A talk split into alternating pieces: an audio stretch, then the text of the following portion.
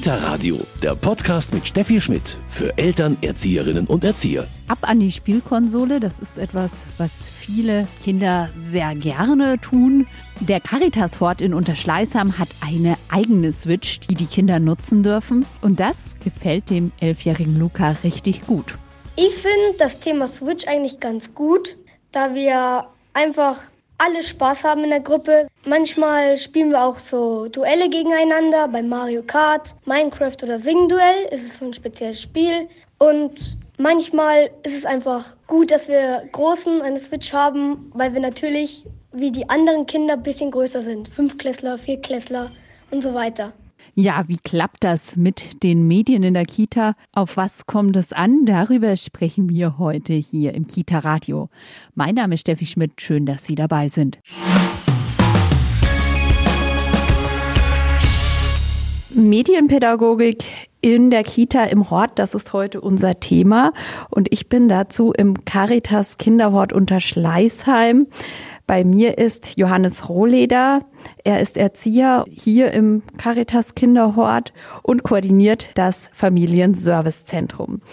Herr Rohleder, so Medienpädagogik, das ist bei Ihnen schon so Ihr Favorite. Genau, also es ist tatsächlich das Thema, das ich sehr, sehr gerne auch bespiele, gerade mit den Kindern, die bei mir auch in der Gruppe sind. Wir haben ja an sich unsere Altersgruppe von sechs Jahren, also von der ersten Klasse bis zur siebten Klasse bis 14. Und ich arbeite auch in der Gruppe mit den älteren Kindern von der vierten bis zur siebten Klasse. Und gerade in der Altersgruppe, aber auch schon in den jüngeren Altersgruppen, ist das einfach so ein Thema, das irgendwie so ein bisschen zum Leben dazugehört der Kinder. Und wir können uns da auch nicht so ganz verschließen. Und gerade das finde ich so spannend, dann einfach da tätig werden zu können und sagen zu können, ah, okay, das Handy haben sie sowieso irgendwie schon und die Spielekonsole auch. Warum dann nicht auch in der Kita irgendwie eine Möglichkeit schaffen, das mit den Kindern gemeinsam zu vereinen? Sie sagten gerade richtig, das Handy haben Sie sowieso und die Konsole. Wie bauen Sie es dann hier in den Alltag ein? Genau, also wir haben zum Beispiel bei mir in der Gruppe eine Switch, also eine Spielekonsole, die die Kinder auch benutzen dürfen, wo auch Spiele da sind. Da dürfen die Kinder zu ganz abgesteckten Zeiten, also wir haben dann einfach für jedes Kind zweimal eine halbe Stunde pro Woche, wo sie aktiv spielen dürfen.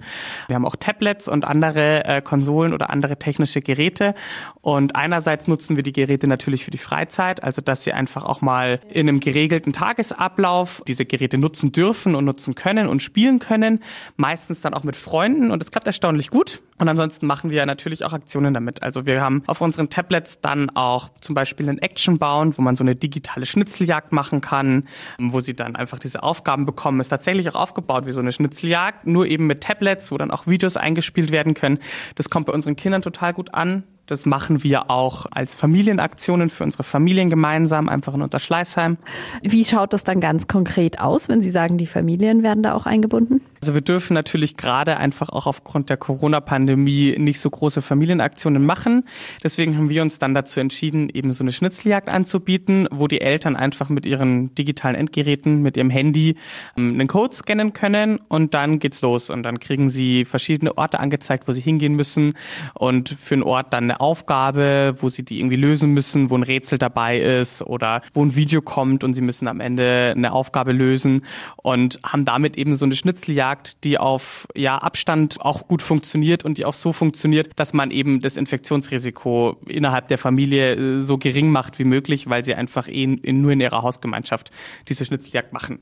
Klingt aber für Sie nicht besonders unaufwendig. Also wer bereitet das vor? Genau, das bereiten wir dann natürlich als Team vor. Wir haben den Vorteil, dass wir vormittags relativ viel Vorbereitungszeit haben, jetzt im Vergleich zu Kindergärten. Aber Sie haben recht, es ist schon zwei Wochen lang dann echt jeden Vormittag ein, zwei Stunden da sich irgendwas überlegen, einstellen, nochmal ablaufen, basteln, aufbauen und diese Schnitzeljagd irgendwie vorbereiten. Also es kostet viel Zeit, viel Energie, aber ähm, ich habe das Gefühl, es lohnt sich dann auch. Und es kommt gut an, auch bei den Familien. Genau. Ich glaube, beim letzten Action-Bound, den wir gemacht haben, waren es insgesamt 40 Leute, die teilgenommen haben, also so 13 Familien ungefähr. Es sind natürlich nicht alle Familien, die bei uns in der Einrichtung teilnehmen, aber ich finde gerade für so eine digitale Schnitzeljagd ein recht guter Schnitt. Ja, super.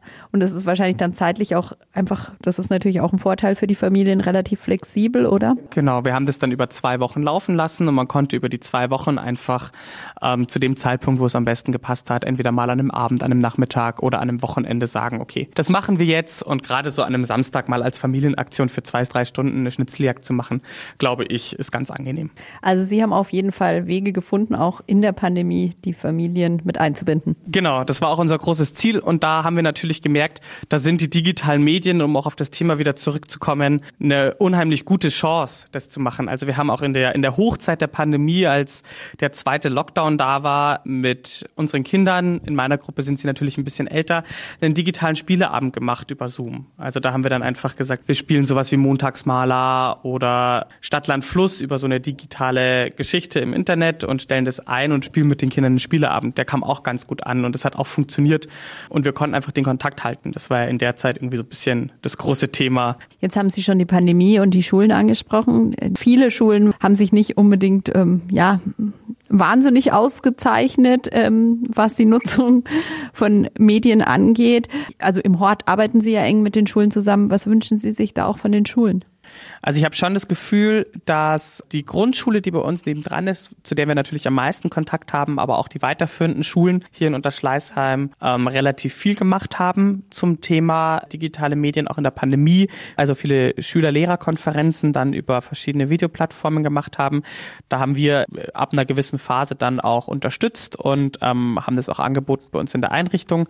Gleichzeitig ist da über Padlet heißt dieses Tool ganz viel eingestellt worden, auch an so Übungsaufgaben ich hatte das Gefühl, das war für die Kinder total spannend, total cool. Es war ganz viel auf einen Ort, es war total übersichtlich gestaltet. Und ich habe das Gefühl, seitdem dann diese harte Pandemiephase mit Lockdown am Ausschleifen war und die Schulen wieder in Präsenz vor Ort waren und der Regelbetrieb wieder zumindest ein Stückchenweise angelaufen ist, ist es weggebrochen. Und da muss ich sagen, würde ich mir für die Zukunft schon wünschen, dass wir diese Kompetenzen, die wir da gesammelt haben, nicht aufgeben sondern dass wir da weiter dranbleiben, weil ich glaube, so ein Padlet als Übersicht, was ist denn passiert in der Woche, was steht denn an, was für Aufgaben sind denn drinnen, das ist nicht nur für uns als Hort vor Ort total angenehm, um einfach mit dem Kind gemeinsam nochmal nachschauen zu können, sondern auch für die Eltern und für die Kinder. Und ich glaube, wenn wir uns das ein bisschen beibehalten würden und nicht jetzt, wo wieder alles in Präsenz geht und wir natürlich hungrig auch nach Kontakt zu den Menschen sind, das ganze Digitale wieder hinter, hinten runterfallen lassen würden, sondern ich würde mir wünschen, dass wir das schon auch weiterführen und ja miteinander vereinbaren und sagen, es geht ja ganz viel in Präsenz, aber warum nicht trotzdem mal mit einem Tablet in der Klasse arbeiten und warum nicht trotzdem mal mit einem digitalen Tool arbeiten? Herr Rohleder, wie viele Kinder haben Sie hier insgesamt? Wir haben insgesamt immer so um die 180 Kinder, aktuell verteilt auf acht Gruppen. Und ähm, was das Besondere bei uns ist, auch verteilt auf drei Häuser. Und hoffentlich ziehen wir in den nächsten Wochen dann um in unseren schönen Neubau. Und ab dem nächsten Schuljahr haben wir dann über 200 Kinder auf neun Gruppen verteilt. Also wir stocken auch nochmal auf personell. Merken Sie einen Unterschied, wie Kinder an digitale Medien herangehen? Merkt man da, ja, Sie sind sicher auch von zu Hause unterschiedlich gewöhnt? Ja, man merkt schon den Unterschied. Ich habe aber das Gefühl, je älter sie werden, desto gleicher wird's. Also natürlich gibt es immer wieder unterschiedliche Kinder mit unterschiedlichen Fähigkeiten. Das ist ja bei uns auch so. Es gibt irgendwie Erwachsene, die können total gut mit Medien umgehen und es gibt Erwachsene, die sind froh, wenn sie den Computer zum Laufen bringen. Und das merke ich bei meinen Kindern auch, die ich bei mir in der Gruppe betreuen darf, dass wir Kinder haben, die total fit sind, die mit neun oder zehn Jahren dann schon irgendwie anfangen, äh, selber zu programmieren und andere, die irgendwie froh sind, wenn sie sich ein Video zu einem Thema anschauen können und äh, sich da so ein bisschen selber bilden können.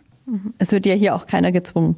Genau, es wird bei uns auch keiner gezwungen, mit Medien zu arbeiten, aber was schon unser Ziel ist, ist ähm, medienpädagogisch viel anzubieten und zu sagen, worauf du Lust hast und ähm, was gerade vielleicht auch dein Thema ist, das können wir uns anschauen. Und da ist eben unser Ziel auch auf ganz unterschiedliche Art und Weise. Also was wir letztes Jahr zum Beispiel gemacht haben, ist mit einem Makey Makey heißt das, das ist so ein müssen, muss man sich vorstellen wie so eine kleine Platine, die man an den Computer anschließen kann und wo jedes leitende Material quasi als Verlängerung der Tastatur dann fungiert. Und man kann dann ein Spiel spielen oder ähm, ein Klavier mit Äpfeln bauen. Und das ist natürlich für Kinder total cool und total schön und ähm, setzt eben dann aber auch in einem zweiten Schritt ganz elementare Grundzüge von Programmieren voraus Jetzt nicht so, wie man sich das vielleicht vorstellt als Erwachsener, aber so, dass die Kinder da zumindest die Anfänge schon mal gestalten können. Die aktive Mediennutzung, das ist Ihnen ganz wichtig und das, worauf die Medienpädagogik ja auch hinzielt. Genau, also es ist diese aktive Mediennutzung und ich glaube, es ist ja auch so, dass Medien einfach zu Lebenswelten von Kindern und Jugendlichen dazuzählen ich meine, das ist heute ganz normal. Ich mache das auch so, dass ich dastehe und mir denke, oh Gott, ich weiß gar nicht, was das ist. Ich google es mal schnell. Und deswegen bin ich auch überzeugt davon, dass wir die Kinder nicht wirklich davor so bewahren können. Und dieses Medien und auch äh, Social Media und was da alles dazugehört, aus dem Leben dieser Menschen verbannen können, bis sie zwölf sind und dann kriegen sie das erste Handy und haben aber nie gelernt, wie gehe ich denn damit um. Sondern ich glaube, wir müssen eben auch schon in, in der Elementarpädagogik und in der Kita anfangen, mit den Kindern gemeinsam Mediennutzung einzuüben. Und da gehört eben dazu, dass sie lernen, was gibt's denn für Medien? Da gehört aber auch dazu, wie kann ich denn Medien nutzen? Also natürlich geht es da mit Schulkindern ganz gut zu sagen, du, ich weiß ehrlich gesagt auch nicht, wie die Antwort auf deine spezifische Frage ist. Und dann ist eine gute Möglichkeit zu sagen, okay, pass auf, wir googeln das mal gemeinsam und schauen mal, was bei rumkommt. Und ich zeige dir auch mal, welche Seiten sind denn vertrauenswürdige Quellen und welche Seiten denn nicht. Also auch gerade im Hinblick auf Fake News, die uns ja auch als Erwachsene total beschäftigen, ist es, glaube ich, eine gute Möglichkeit, Möglichkeit, das auch schon mit Kindern einzuüben. Natürlich altersmäßig immer in der jeweiligen Möglichkeiten des Kindes. Also ein Kindergartenkind wird da vielleicht nicht so viel können wie ein Zehnjähriger, aber auch da kann man schon anfangen zu sagen, pass mal auf, es gibt fragfin.de oder sowas als Internetplattform, die da recht sicher ist und auch recht gut für Kinder aufgebaut ist. Und ich glaube, das ist schon auch unsere Aufgabe als Erzieherinnen und Erzieher oder auch als Pädagogen vor Ort, da mit den Kindern ins Gespräch zu kommen und das zu probieren. Warum scheuen sich einige immer noch davor, weil man selber einfach sich erstmal einarbeiten muss? Ich glaube, das ist tatsächlich für manche Leute die große Sorge, dass ich mich selber damit gar nicht so gut auskenne. Und ich glaube, auf ganz viele Fragen, die die Kinder brennend interessieren, kennen wir schon seit Jahrhunderten irgendwie die Antwort. Also wie ein Ofen funktioniert, das hat meine Oma schon gewusst. Und wenn ich an, an meine Kinder denke, da ist gerade auch das Thema Liebe ganz oft Thema. Das konnte mir meine Oma auch erklären oder mein Opa, weil das einfach damals schon Thema war. Und gerade aber so neue Medien, Social Media, digitale Medien ist so ein Thema, das ja erst in den letzten Jahrzehnten oder auch in den letzten zehn Jahren erst so massiv aufgekommen ist da kennen wir uns natürlich, vielleicht ich, weil ich relativ jung bin, noch besser als so manch ältere Kolleginnen oder Kollegen einfach auch selber noch gar nicht so gut aus. Und das verändert sich ja auch alle paar Monate so massiv, dass man sich, um am Ball zu bleiben, auch echt einlesen muss. Und ich glaube, das ist die große Herausforderung. Und ich möchte da aber auch immer ein bisschen beruhigen und so ein bisschen gut zureden. Man kann es auch mit den Kindern versuchen zu probieren. Und gerade bei uns in der Schulkindbetreuung haben wir so viele Kompetenzen bei den Kindern, die kennen sich teilweise mit Programmieren besser aus als ich, aber dann lasse ich es mir halt von ihnen zeigen und dann probieren wir das halt mal gemeinsam und schauen mal und am Ende kommt was Gutes bei raus. Aber ich glaube, es ist tatsächlich, wie Sie schon gesagt haben, das große Problem. Man muss sich trauen, man muss am Ball bleiben und es ist halt eben ein neueres Thema, ein Thema, das wir alle auch irgendwie erst entdecken müssen. Herr Rohleder, Sie haben schon die Fortbildung, die Weiterbildung angesprochen. Wie machen Sie das? Also ist das Selbststudium oder, oder haben Sie Empfehlungen? Mm, ich glaube, es ist beides oder es sollte beides sein. Also ich selber habe jetzt noch keine lange Fortbildung gemacht zu dem Thema, möchte das aber auf jeden Fall auch machen. Ich glaube, das kommt natürlich auch immer ein bisschen darauf an, wie man selber mit dem Thema umgeht. Ich habe den großen Vorteil, dass ich selber auch äh, einer von diesen Digital Natives bin, die selber mit den ganzen Geräten aufgewachsen sind. Da ist halt dann Selbststudium ganz sinnvoll. Und das Schöne ist, was wir mit den Kindern machen können, gemeinsam zu googeln, können wir natürlich auch selber und einfach mal schauen, was gibt es denn. Und es gibt so eine Fülle an Angeboten, an Materialien, die man nutzen kann. Manches gibt es für wenig Geld, manches braucht tatsächlich gar kein Geld, weil das Gerät vielleicht schon vor Ort ist und es eine kostenlose App ist. Und ich glaube, da kann man natürlich einerseits vielleicht auch von den jungen Kollegen profitieren, von den Praktikantinnen und Praktikanten profitieren, die das alles kennen, die das auch in der Schule kennen und natürlich einfach auch selber mal nachschauen, was brauche ich denn, was will ich denn machen. Und wir sind ja alle irgendwie zu Profis geworden in dieser digitalen Welt ähm, durch die Pandemie und ich glaube, wenn wir da jetzt weiter dranbleiben, dann bringt so ein Selbststudium fast fast am meisten. Ich muss aber auch sagen, ich glaube, es gibt ganz gute Angebote von den verschiedensten Fortbildungsinstituten. Also unser Caritas eigenes Fortbildungsinstitut bietet ja auch immer Angebote zur Medienpädagogik an. Da habe ich von Kolleginnen und von Kollegen schon gehört, dass die super sein sollen. Jetzt haben ja manche Eltern vielleicht die Befürchtung, ja, arbeiten mit Tablet, arbeiten mit digitalen Medien, dann sitzt das Kind noch mehr drin, geht noch wieder weniger raus. Aber auch das kann man verbinden. Ich glaube, auch das kann man verbinden, weil, wie gesagt, so ein Actionbound auch viel mit Bewegung zu tun hat. Und ich hatte da witzigerweise vor zwei Wochen mit zwei von den älteren Jungs bei mir in der Gruppe die Diskussion, weil die auch gesagt haben, ja, die Eltern beschweren sich manchmal so, dass sie ja so gerne irgendwie dann mittlerweile auch zocken. Und dann habe ich auch gesagt, naja, aber ihr geht ja auch mit uns raus. Also die sind aktiv, die spielen Fußball, die bewegen sich, die ähm, sitzen gemeinsam da und lesen eine Zeitschrift und genießen die Sonne und erfinden irgendwelche Rollenspiele draußen und werden total kreativ. Und natürlich zocken sie dann auch. Und natürlich nutzen sie auch mal die digitalen Medien, um da abzuschalten und da gemeinsam was zu tun. Aber ich habe bei mir in der Gruppe nicht das Gefühl, dass es nur darum geht, an der Switch spielen zu dürfen. Und manchmal passieren auch total lustige Sachen. Wir hatten vor zwei Wochen ähm, den Fall, dass unsere Kinder auf die Idee gekommen sind, gemeinsam ein Singstar-Duell zu machen. Und dann saßen da 15 Kinder gemeinsam vor diesem Bildschirm und haben geschaut, wer besser singt. Und ja, natürlich ist das auch irgendwie digital und funktioniert auch über eine Spielekonsole. Aber ich muss gestehen, ich glaube, ich hätte diese Kinder sonst nie dazu gebracht, gemeinsam zu singen. Und da hat es auf einmal funktioniert. Und deswegen sehe ich diese große Gefahr der Medien, ehrlich gesagt, gar nicht so oft, wie sie vielleicht vermutet wird. Man muss natürlich schon sagen, es gibt Kinder, bei denen entwickeln sich da vielleicht auch eine Sucht. Es gibt Kinder, die kommen davon nicht mehr weg. Es gibt natürlich auch Kinder, die hm, durchleben da eine Verhaltensveränderung. Das sind schon auch reale Gefahren. Ich glaube, die darf man auch nicht leugnen. Aber dafür gibt es dann auch irgendwie Beratungsangebote und Möglichkeiten, sich beraten zu lassen. Aber ich glaube, es sind in den seltensten Fällen so gravierende Probleme, sondern ganz oft ist es vielleicht einfach ein, das tut mir jetzt gerade gut, das ist meine Möglichkeit runterzukommen, meine Möglichkeit zu entspannen.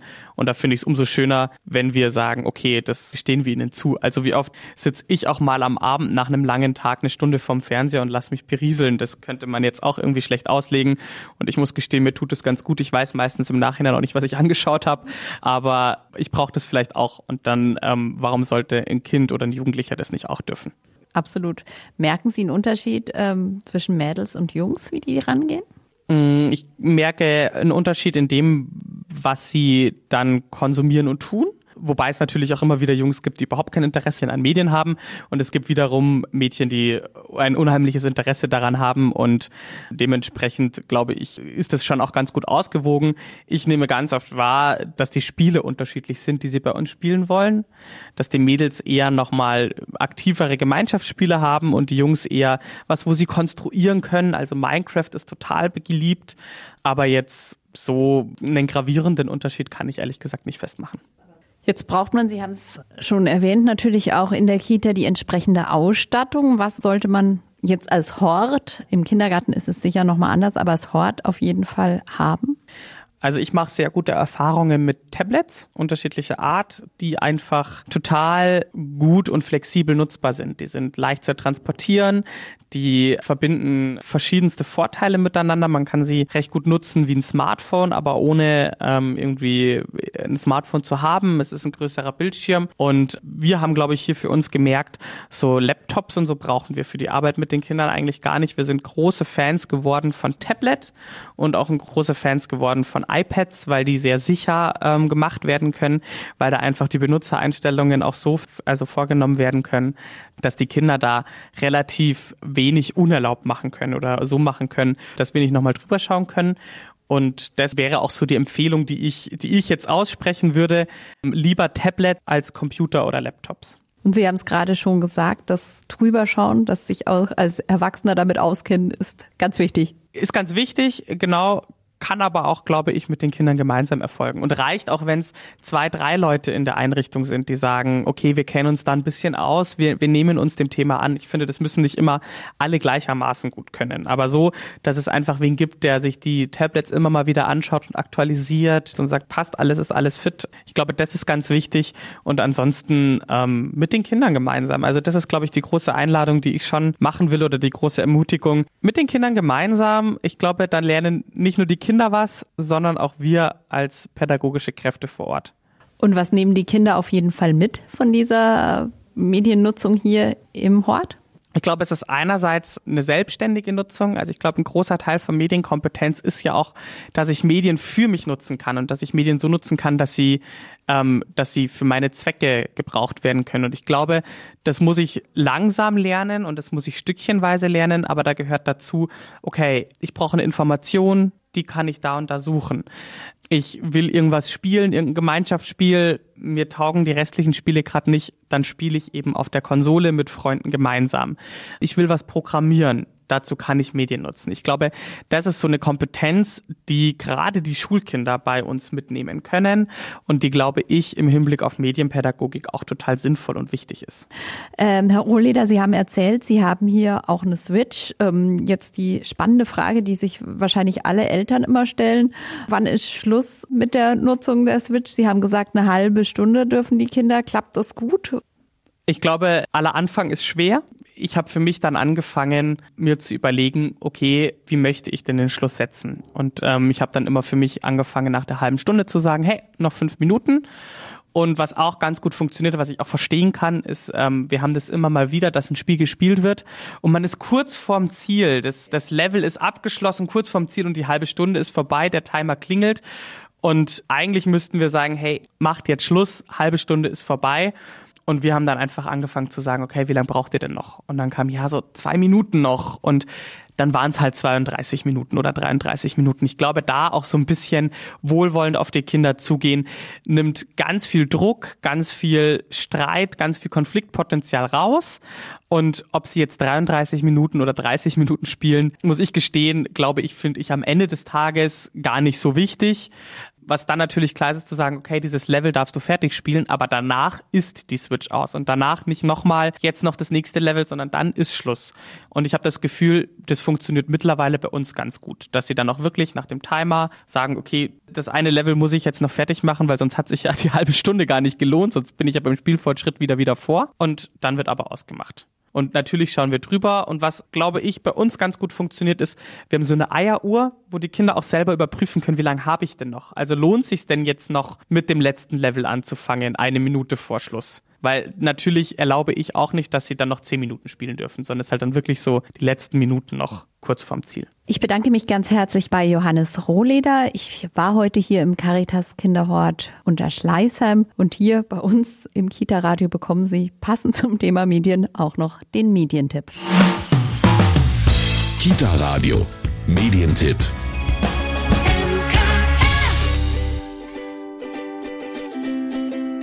Checker Tobi, der große Digitalcheck. Smartphone, Internet, Social Media.